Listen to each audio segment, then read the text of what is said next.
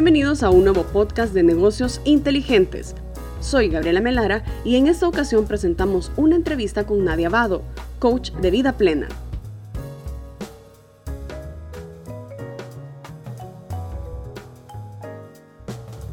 Ella es nicaragüense, certificada como instructora de yoga y meditación, además de la certificación de coach de vida. La pandemia por COVID-19 nos dejó como enseñanza la importancia de la resiliencia, pero para alcanzarla debemos conocernos, aceptarnos y saber equilibrar. Hablamos sobre la importancia de los sentimientos, carácter y persona, además de profesión con Nadia Abado, una de nuestras centroamericanas más inspiradoras. Comenzamos.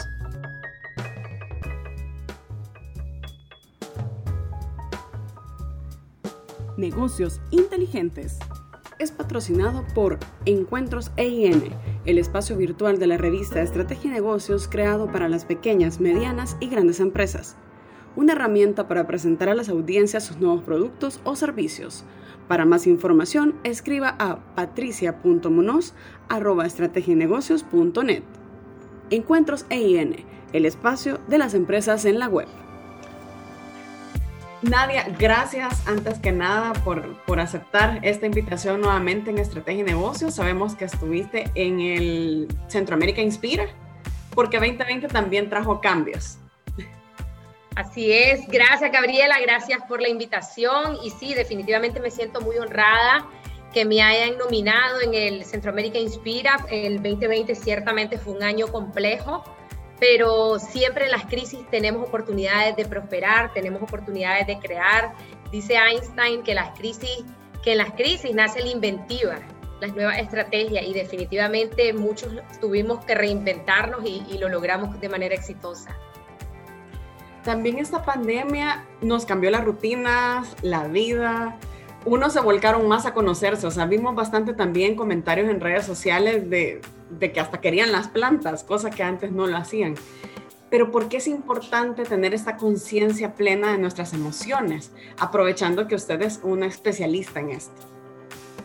Sí, mira, lo que pasa es que la pandemia, claro, nos agarró a todos de imprevisto, es algo que se vive por primera vez en el mundo, en el mundo moderno, ¿verdad? Ya tuvimos anteriormente otras, otras pandemias, y aquí es una cuestión de actitud, de enfoque, de percepción. ¿Qué quiere elegir ver? Si va a elegir la parte incómoda, que es, que es centrar todos tus pensamientos y tus emociones, como vos decías, en decir, bueno, qué horrible esto, ya no aguantamos, cuándo va a acabar, la incertidumbre, la zozobra, que si hay vacuna. Entonces te puedes centrar en eso o te puedes centrar en las oportunidades y tratar de empezar a ver lo que todos podemos ver.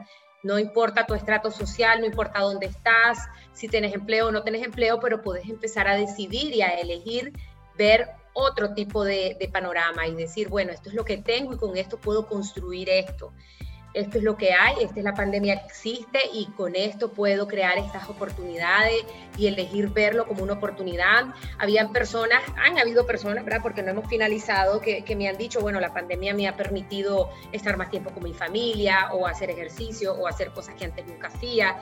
Entonces empezar también a autodescubrirte y ver en este contexto qué cosas nuevas puedes crear. Y eso obviamente entre más estés creando y estés eh, innovando y haciendo cosas que te gusten, te va a generar, por supuesto, más emociones que te ayuden a, a, vivir mejor, a enfocarte, a sentirte mejor. Realmente el, el, trabajo del bienestar empieza por uno, es adentro, se construye adentro. Eh, la crisis o la prosperidad es adentro. Yo siempre le digo a mi gente, eh, afuera puede haber tormenta, afuera puede haber guerra, pandemia, hambre, pero si vos adentro internamente estás fuerte, poder sobrellevar esto. Y esto no es que te volvés indiferente o que te volvés una persona idealista o en una burbuja, no, vos estás consciente que muchas cosas son complejas, que muchas cosas son difíciles, pero vos tratás de elegir una situación resiliente, pues para poder sobrellevar esto. Resiliente es la palabra que muchos ocupamos en el momento, las empresas y todo, pero también depende mucho de nosotros y de lo que ya traemos anteriormente aprendido, por decirlo así. ¿Cómo podemos hacer para que las emociones no nos controlen o nosotras a ellas? No sé cómo es esta relación que deberíamos de llevar equilibrada. Sí, mira, las emociones son normales, naturales, no son ni buenas ni malas, las emociones simplemente son emociones como el miedo, la tristeza, la ansiedad, la angustia, el temor, la envidia, los celos, eso siempre existe, ¿me entendés? Y, y lo más importante en el trabajo emocional, más que decir controlar las emociones, es aprender a reconocerlas, a abrazarlas, llamamos que es la parte de la aceptación, o sea, tengo esta emoción en este momento y a poder ver cuál es el aprendizaje, por qué me siento así, a qué se debe, qué lo desencadena, qué me está enseñando esta emoción, para finalmente dejar ir, dejar ir la emoción. Este proceso del, cual te acabo de describir, de, de, diferentes etapas, lo puedes hacer en un minuto. O sea, me doy cuenta que en este momento estoy enojada porque mi pareja me habló feo, acepto la emoción que es que estoy enojada, acepto, eh, trato de ver qué es lo que me está enseñando esto, de pronto yo soy muy susceptible y aunque la persona no me habló tan bonito, tampoco es motivo para que me enoje. Luego yo eh, no, no, rechazo la emoción, o sea que no me empiezo yo misma a auto como eh, autocriticar y decir qué barbaridad, ya te volviste a enojar, ya botaste la gorra, no, sino que pues la abrazás, ves el, el, esto y finalmente la soltás cuando vos decís, bueno, elijo sentirme bien. Obviamente este proceso puede sonar fácil, a veces sí lo es, a veces no, porque depende de la intensidad de la emoción. O sea, de pronto te hicieron algo y aquella emoción es tan poderosa en tu, en tu interior que, que hasta la sentí físicamente. O sea, la gente del enojo puede llorar, la gente del enojo, eh, la presión, la, el, el, ¿cómo es que se llama? La, el ritmo cardíaco aumenta, la cara se te pone roja, sentís que te vas a morir. Entonces depende de la intensidad de lo que estés viviendo, pero aquí es un poco la parte emocional, aceptar lo que, lo, lo que haya y en la medida de que nosotros podemos eh, nombrar nuestras emociones, reconocerlas, ver sus aprendizajes y soltarlas, como dije anteriormente, en esa medida nos vamos volviendo emocionalmente más inteligentes y podemos ir sobrellevando las diferentes situaciones. Y en cuanto a la resiliencia, ahorita que también lo mencionaste, es súper importante, o sea, la pandemia no, no, nos está pidiendo eso, o sea, el, el hecho de ser resiliente es superar las adversidades, estamos en un mundo complejo, cambiante, no sabemos qué va a pasar, cómo se va a desarrollar el 2021.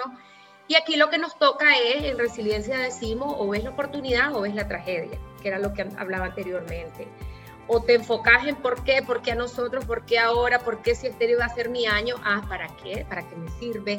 ¿Cómo esto me está ayudando a, a tener más experiencias, a ser más sabio, a, a, a, lo que sea, pues que te pueda estar ayudando la pandemia. Y es, es eso, pues es la parte de la actitud y ver a dónde te quieres centrar, permitiendo que las experiencias, aunque sean difíciles, nos hagan personas sabios y sabios.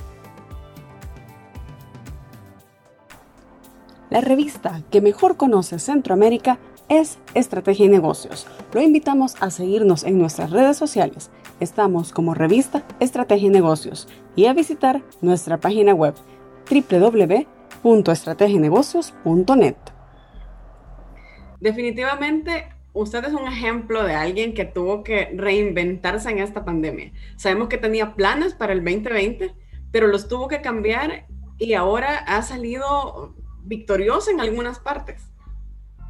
Sí, Gabriela, fíjate que para mí el 2020, al igual que todos, yo tenía mis planes. Yo en diciembre del 19 hice mi, mi evaluación y mi planificación anual para el 2020. Tenía varios planes, entre ellos como el eje central era internacionalizarme más, o sea, yo soy conferencista y salir a dar a Centroamérica, a la región, eh, conferencias, tenía planeada una gira por toda Centroamérica, tenía proyectos en diferentes países de la región para dar talleres, entonces esto estaba encaminándome a ese objetivo. Sin embargo, eh, y empecé de hecho en enero y febrero a viajar, sin embargo, pues cuando vino la pandemia, como todo el mundo, me tuve que parquear y fue un momento, en vez de reprochar y decir qué lástima iba tan bien, fue como decir, ahora qué hago y me empecé a cuestionar y al inicio estaba paralizada porque he de decirte que yo jamás, nunca en mi vida había utilizado la plataforma Zoom, Zoom, nunca había utilizado Teams, nunca había utilizado Google Meet y entonces yo dije me quedé sin trabajo, yo soy conferencista, yo doy talleres, nunca había dado un taller en línea, nunca había dado una conferencia en línea. Entonces pasé como dos semanas congelada, viendo, pensando y de, de, pronto empecé a ver a los conferencistas que estaban ofreciendo todo en línea. Entonces yo dije, si ellos pueden, yo puedo y a esa hora investigar cómo se usa el, el Teams, cómo se usa el Zoom y empezar a, a, a formular mi, mi, nueva oferta, porque en, digital, digamos, no va a dar un taller de cuatro horas, como lo hace de forma presencial. Entonces, ya adecué mis talleres a hora y media, después fui a la, eh, mandé a, a mis empresas clientes y les dije, bueno, estamos en reinvención, aquí les mando mi nueva oferta digital. Y me empezó a salir un montón de contratos inclusive logré mi objetivo de internacionalización, fue virtual, pero lo logré, ahora me conocen muchísimas empresas en la región y, yo sé pues que el día de mañana cuando volvamos al formato presencial, pues probablemente lo más seguro es que ellos me llamen. Entonces me reinventé en ese sentido a como lo hicimos todos, ¿verdad? Los, niños, los adolescentes que estudian en línea, los que hemos eh, hecho home office. Y también empecé a crear nuevos proyectos que yo dije, ¿qué proyectos puedo crear desde, desde mi casa, desde la oficina de mi casa, que es en mi cuarto, como digo yo?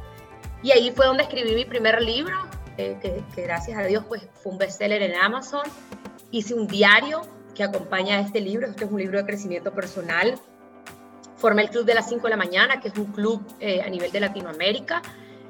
Eh, bueno, impulsé mi podcast, eh, empecé una columna en el diario La Prensa de Nicaragua, que es el diario de mayor circulación. Entonces, surgieron muchas cosas que yo dudo mucho que si no hubiésemos estado en pandemia lo hubiera hecho, porque son cosas que requieren tiempo, que tenés que estar quieta, entonces de pronto no lo hubiera podido lograr.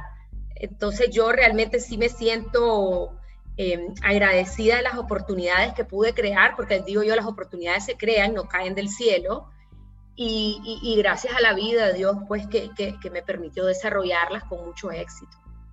Y este club de las 5 de la mañana, hay gente de toda la región en ese grupo. ¿Y es a las 5 de la mañana o cómo funciona? Cuéntanos un poco.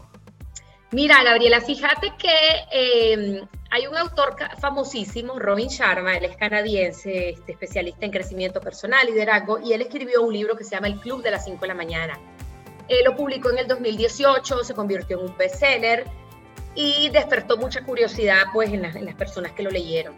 Yo tenía alrededor de 10 años levantándome de madrugada, tal vez no a las 5 en punto, pero sí de madrugada, a meditar, a hacer ejercicio, a hacer una serie de, de rutinas de crecimiento personal y un día alguien me dijo, mira, y vos sos del club de las 5 de la mañana. Y yo, no, ¿qué es eso? Y entonces ya después me di cuenta el libro de Robin Sharma, lo leí. Y, en ese contexto, en una de mis madrugadas, yo sentía, o sea, en verdad, sin exagerarte, como que me dijeron del cielo, vos tenés que crear el club. Y yo dije, esto es una locura, nadie, nadie, ¿qué club voy a crear? La gente me va a ver como loca, nadie se quiere levantar a las 5 de la mañana.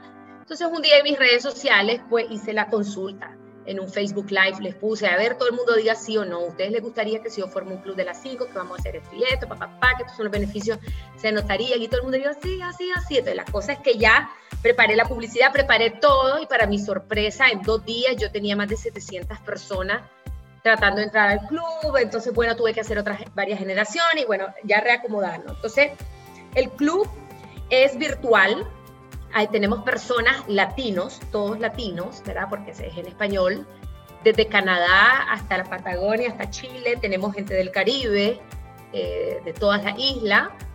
Inclusive tenemos latinos que están en Europa, residiendo sobre todo en España, Alemania y Francia, Italia. Y eh, lo que hacemos es entrenar a las 5 de la mañana. Cada quien se despierta a las 4 y 55, el grupo se abre se dice buenos días, qué sé yo, y todo el mundo em, empieza a entrenar. Yo antes de que empiece el, día uno, les doy un entrenamiento. Básicamente nosotros trabajamos bajo cuatro bloques. Robin Sharma había sugerido tres bloques de 20 minutos, yo sugiero cuatro bloques de 20 minutos y te lo explico brevemente. En el bloque uno hacemos la parte física, entonces vos ahí vas a hacer un entrenamiento físico que te guste, puedes salir a andar en bicicleta, correr, a nadar, hacer zumba, hacer aeróbico, hacer karate, hacer yoga, lo que vos querrás. El éxito de esto es que vos haces lo que te gusta, porque lo que te gusta a vos y te sirve a vos no me gusta ni me sirve a mí, entonces es algo único y personalizado. En el segundo bloque trabajamos la parte espiritual y aquí no importa si crees, si no crees, si sos de una religión, la parte espiritual es lo que para vos es espiritualidad. Entonces aquí mucha gente medita, reza, ora, hace silencio, mire el amanecer, lee la Biblia, lee otro libro. Entonces es lo que a Gabriela le funciona. Un tercer bloque es el bloque mental y emocional, en donde escribimos en un diario o en un cuaderno nuestras emociones, nuestros pensamientos, planeamos el día, hacemos afirmaciones, hacemos visualizaciones, que yo les enseño todas estas técnicas. Y en el último bloque, ya para esto vos ya tenés una hora entrenando, se llama el bloque intelectual y aquí es porque vamos a darle un alimento a la mente. Todos los días del mundo nosotros aprendemos algo nuevo.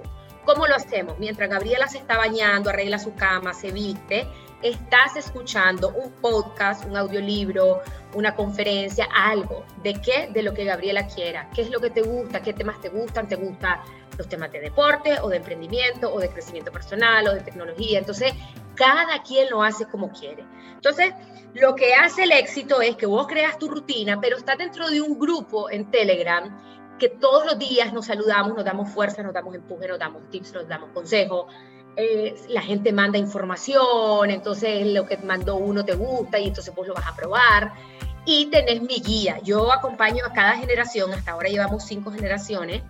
Yo acompaño a cada generación por un rango de 40 días. Dejo a esa generación que quede en manos de los moderadores, que son personas que se voluntarian para abrir y cerrar el grupo, y voy a la siguiente generación. Entonces, muchísimas personas han perseverado, hay otros que te, te, digo francamente, pues tiran la toalla y eso no depende del club, depende, como les digo de ellos, si sos inconstante en tu vida en un área, la vas a hacer en todas. O sea, personas que empiezan el gimnasio y lo dejan a medio palo. Tengo una relación, termino, voy a un trabajo, cambio de trabajo, cambio de trabajo. Entonces, realmente eso tiene mucho que ver con la persona.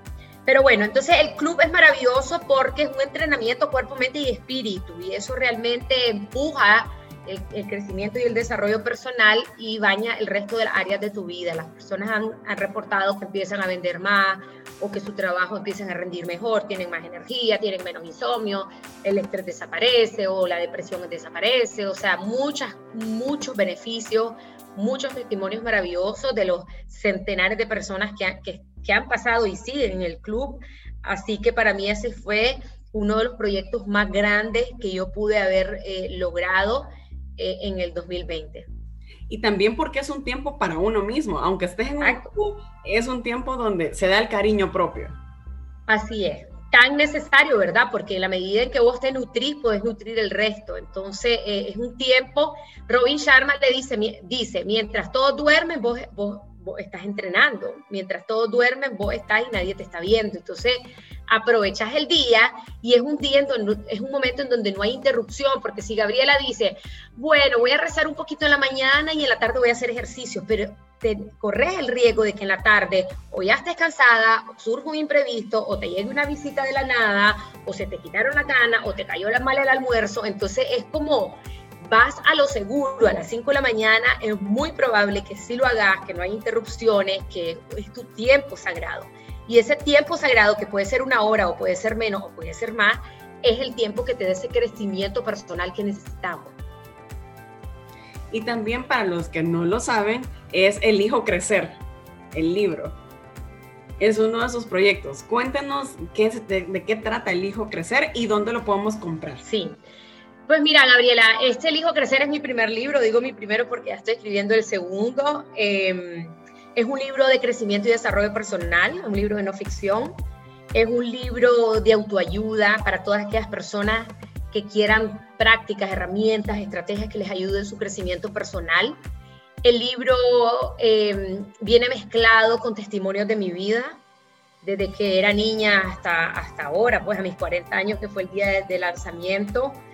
Es un libro, eh, yo siento que te ayuda a ir hacia un viaje interior para vos poder auto-observarte sin juicio y ver diferentes facetas de tu vida, la niña interior, el niño interior, cómo estás, cómo fue tu infancia. Te ayuda a ir un viaje por tu mente, tus pensamientos, tus emociones, la parte espiritual. Hablamos mucho de gratitud, hablo mucho de desapego, de propósito de vida, de planes de acción, de vivir intencionadamente. Entonces, es como un ABC de crecimiento personal y, y, el encanto, pues creo yo que el valor agregado, porque yo digo, casi todo está escrito, no es como que vine a inventar la rueda o la abuelada, pero quizás el valor agregado es que esté escrito con sencillez, con encanto y sobre todo con mi experiencia de vida que es única, como cada quien tiene sus propias experiencias. Entonces la gente se toca mucho a veces con los testimonios y se identifican y esa es la idea, pues que se puedan inspirar, que se, que se sientan motivados a saber que si yo puedo, ellos pueden, que si vos pudiste, todos podemos y, ver ese lado humano que tenemos todos de poder eh, salir adelante a, pesar de las adversidades. Lo podemos comprar en Amazon, para internacional está en Amazon la versión digital que es Kindle y en la versión pasta blanda, que es el físico. Y en mi país está en todo el país. Realmente, bueno, los puntos de distribución en Nicaragua están en, todo, en casi todos los departamentos del país. Y, y tengo el proyecto, estoy, ¿verdad? que estoy luchando a ver cómo lo hago llevar, llegar, pues porque me, me lo piden, ¿verdad? por lo menos a los países de Centroamérica, pero estamos en ello todavía. Sí, porque hay muchos que, que prefieren eso del físico. Sí. Pero El, el amor espiritual se puede dar en cualquier plataforma. Así es, así es. Y este mundo del podcast también no es nuevo para nadie. Sé que estuvo ahí dándose ese tiempo, Cuéntenos qué, qué, temas trata, cómo está el canal para que también la puedan seguir. Sí, bueno, ustedes saben que los podcasts están en un montón de plataformas que honestamente no me las sé, pero la, la que yo más impulso es la de Spotify. Me pueden encontrar como Nadia Abado y mi contenido es lo mismo, crecimiento y desarrollo personal.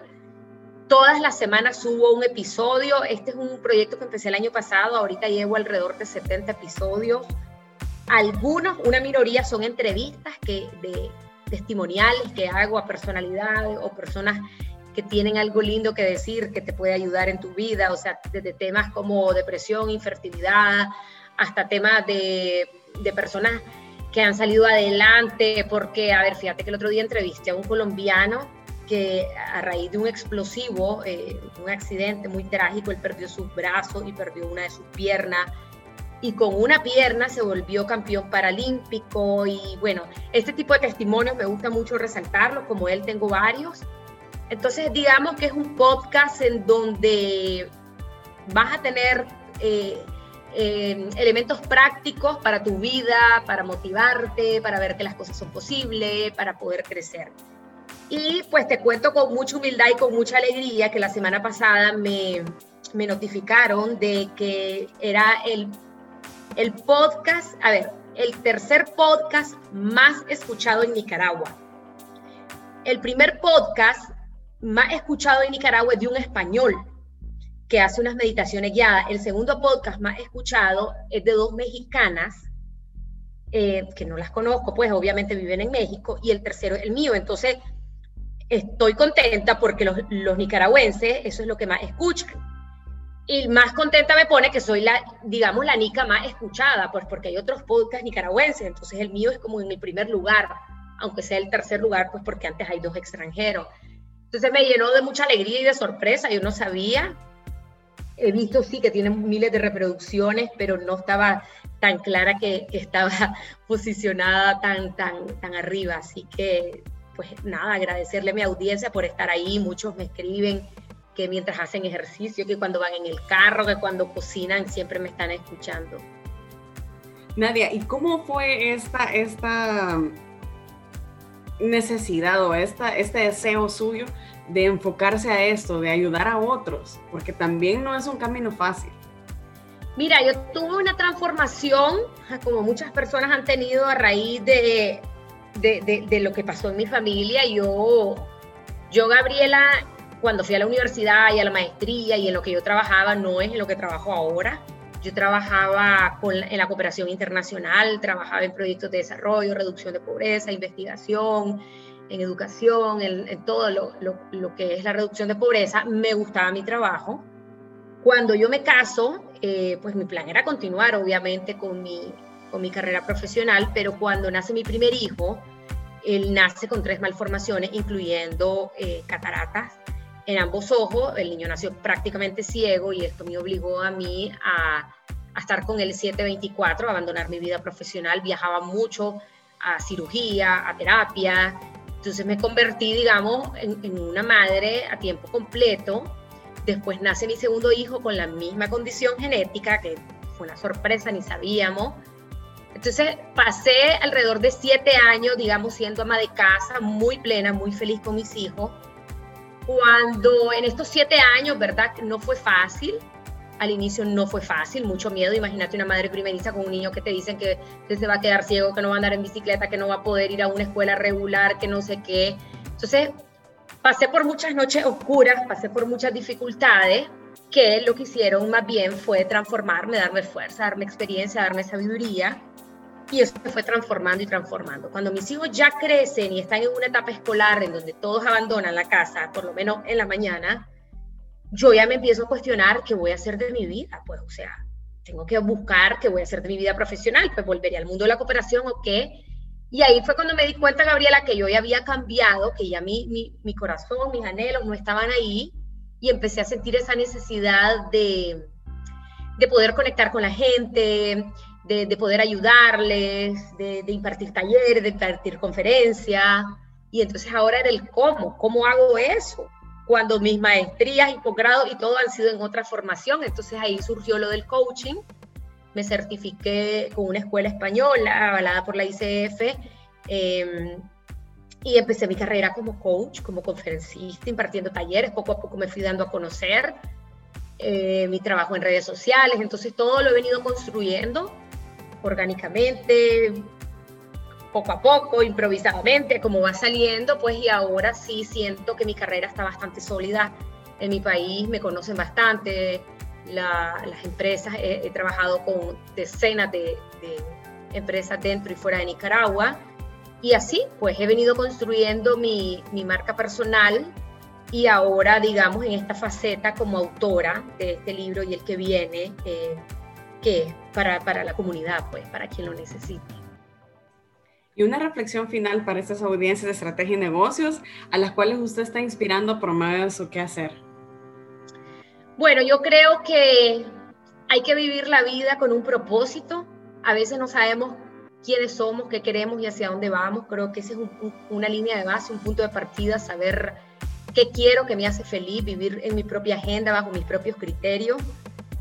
Y una vez que hemos descubierto eso, eh, hacernos nuestro plan de vida, así como digo yo, como en las empresas hay una misión, una visión, unos valores, una estrategia y unas metas, crear las nuestras y vivir acorde a eso, o sea, ser coherente a la forma en que queremos vivir, atrevernos, arriesgarnos, lanzarnos, saber que las oportunidades las creamos, no van a bajar del cielo. Desde cosas tan básicas, si vos querés estar en un espacio, escribí, decime, me voluntareo, tómenme en cuenta, aquí estoy, no estoy esperando que la gente te llame. Entonces, cosas tan básicas como esa, eh, creer en uno mismo, el trabajo del crecimiento interior, la sanación es, vital, el, definitivamente el trabajo de adentro hacia afuera, en la medida en que yo estoy bien, todos mis proyectos van a estar bien. Así que yo me enfocaría en eso, ¿verdad? En ese trabajo interior, siempre de adentro hacia afuera, para poder ser y hacer todo lo que, que queremos hacer en esta vida, pues que es la que, la que tenemos. Eh, otra gente dice hay otras vidas, no hay otras vidas, no sé, no me importa, pero esto es lo que tenemos y hay que sacarle el jugo aquí y ahora como si cada día fuera el último. Y todo es cuestión de, de actitud. Así es, así es. Gracias Nadia por el tiempo. Claro que sí, no, gracias a ustedes por invitarme, los invito a, si quieren conocerme más, mi web, eh, nadiabado.com. También en todas mis redes sociales me encuentran como Nadia Abado. Estoy a sus órdenes para trabajar con sus colaboradores. Mis temas eh, con los equipos, eh, que, es lo que yo me especializo, ¿verdad? Yo no trabajo el uno a uno, trabajo eh, todo lo que es el fortalecimiento de habilidades blandas, fortalecimiento de equipos, el bienestar integral también de la persona eh, y bueno, y mis conferencias que siempre trato de conectar con mis audiencias y que ellos se puedan sentir que eh, identificado y motivado a, a crecer y a salir adelante.